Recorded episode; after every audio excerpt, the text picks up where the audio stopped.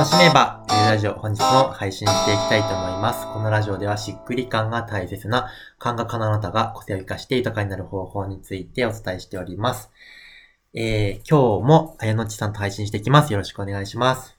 はい、よろしくお願いいたします。そしたら今日のテーマをお願いします。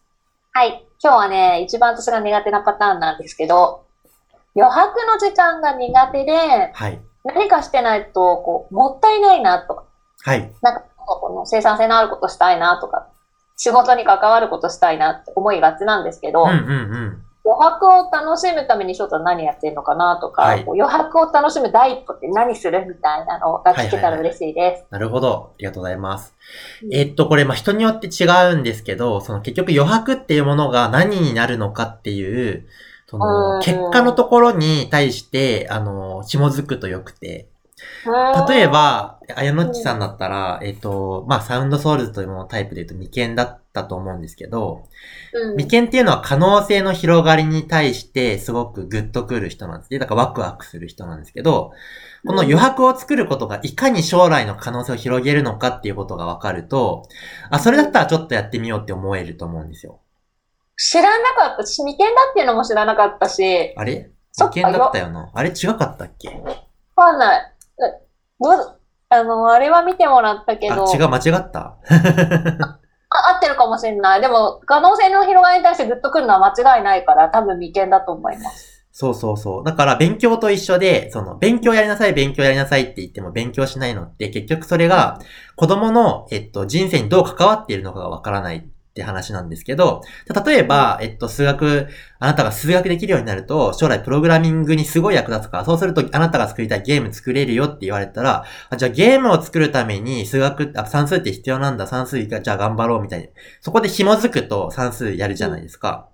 うん。みたいな感じで自分の喜びの根源みたいなものがあって、それにいかに役立つのかっていうところ、まあだったりするんですけど、まあ、えのっちさんが、ま、その、間違いなく、もし未見だったとしたら、それは可能性の広がりなので、例えばなんだろう。えーっと、な、その、ビジネスだったり、その活動においてすごく大事なのって結局、行動しない時間が大事じゃないですか。その、行動、えっと、まずは行動できるようになることが大事なんだけど、行動ができるようになったら、次に大事なことは行動しない時間を取れるってことが大事で、そこで俯瞰して、今私がやってることって本当はどうなんだろうかとか、一番大事なことは何で、そのために今何が最も重要なんだろうかみたいなところを、なんかその、対局から見て判断できるとか、その、うん。そこのかん、そこの時間があればあるほど、えー正しい行動ができたりするわけで、だから、ビジネスある程度やれやってきてる人っていうのは、行動することができるようになった。ら、次は行動しない時間をいかに計画的に大事にできるかみたいなところが大事で、それがあると、自分のその、なんだろうな、まず、まず今目の前で必要なこと以外に使える時間が増えるってなると、そこが柔軟性になるので、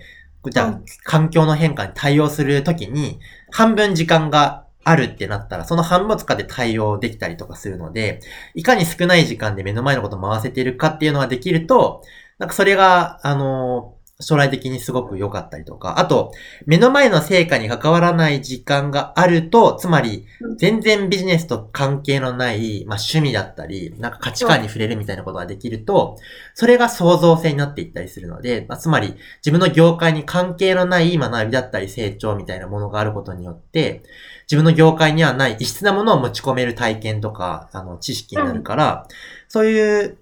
ものを取り込むことは、すごく将来的な成長に関わってくるよねって思ったら、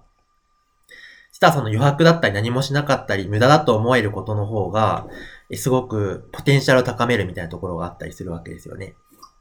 やばいです、翔ちゃん、今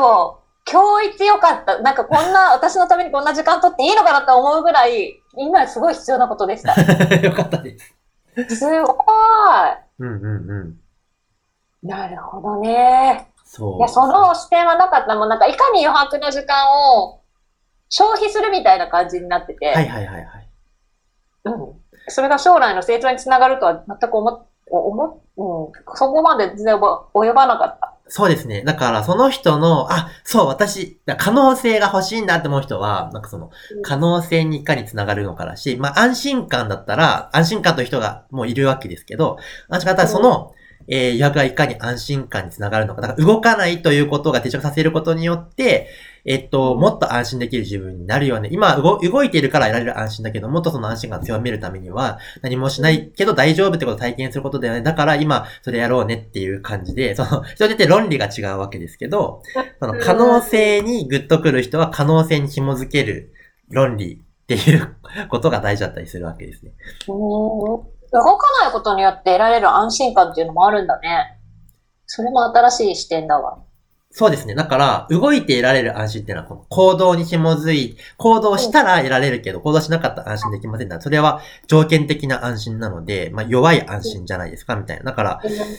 うんと、動かなくても安心できる。動かなくても実は大丈夫だよね。体験することが今が大事だから、それやろっか、みたいな、えー、感じだったりとか。まあ、人によって、だから違いますけどね。その、一番得たいもの何なのかによって、あの、違いますけど。うん、なんかそのちょっと動かなくても得られる安心感についても聞きたいです。ほう。うん。えー、だからまあ、動いて得られる安心は、だからその、動いたら成果が出て安心、私やっぱり出力があったわっていう安心ですけど、そうですね、はい。うんと、それって動いてる時だけしか、えっと、安心感感じられないわけじゃないですか。そうそう、ほんとそれなんですよ。だから止まれないの。そう。だけど、えっと、それは、でもこれは一番得たいものが安心の人の場合ですよ。一番得たいものが安心の人の場合は、えっと、動かなくてもじゃあ収入が落ちても最悪何があっても大丈夫じゃんっていうことをそこで感じると、えっと、動かなくても大丈夫って安心感が手に入った上で、まあ、やるかやらないか選べることが、あなたの人生にとって大事だよ。なぜならば、あなたの人生にとって一番安心が大事なんだから、えっと、そ、そこをむしろ行動しないことによって、え大丈夫って体感することの方が大事だよねって話になるわけですよね。けど、あやのっちさんの場合は、そこが最終的に可能性に結びついているということがすごい大事なので、え動かないということが将来の可能性を伸ばすっていうことが分かれば、えー、それが安心になるってことじゃないですかね。だからその、動かないことによって可能性が狭まってしまうということが安心感を阻害するわけなので、止まることによってむしろ可能性が今まさにすごく広がってるんだよっていうことが本当に分かったら、それはそこが安心になるわけですよね。可能性確保されているということが安心なので、あやのちさんにとってはですよ。うんうんうんうん。そうだね。そうそう。へえ。だから、なんかその、眉間の人は結構自分自身で全てを関係させようとするみたいな癖が、えー、あるんです。まあ、前回のともちょっと関わってるんですけど、はい、だけど、自分がやらないことによってむしろ可能性広がるよねってことを通じて、人に頼っていくということを覚えていったりとか、なんかその、自分がじゃあ、えっと、頑張りすぎて、じゃあ仮になんかその体調が悪くなっちゃったみたいなことがあった時に、あ、そうか、立ち止まったり休んだりすることって、ものすごくずっと自分がやりたいことをやっていったり、可能性を探求する上でものすごく大事だなって分かった時から、すごくじゃあ体を大事にしたりするみたいな感じで、その、休むということがもたらす可能性みたいなことに気がつくと、そこから大事にしたりするわけなんですよね。すごーめっちゃ明快。すごいわ、これ。すごいですか？さうん、ちょっと、すごい。今一番欲しかったことは、ありがとうございます。よかったです。すごいなそう、だから全ては可能性につながっているっていうことが分かると、うん、よかったりしますね。はい。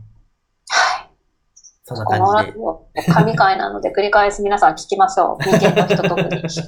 うですね。可能性すげえ大事だって人はぜひ。まあ、可能性じゃない人は、じゃあ自分にとって何が大事なのかな、一番欲しいものなんだろうなってことが明確になると、すべてはそこに、た、そこのために繋がっているってことがすごい大事なので、まあ、そういう視点でなんか捉えてもらえるといいかなと思います。はい、ありがとうございます。はい、ありがとうございます。では次のラジオでまたお会いしましょう。バイバーイ。バイバーイ。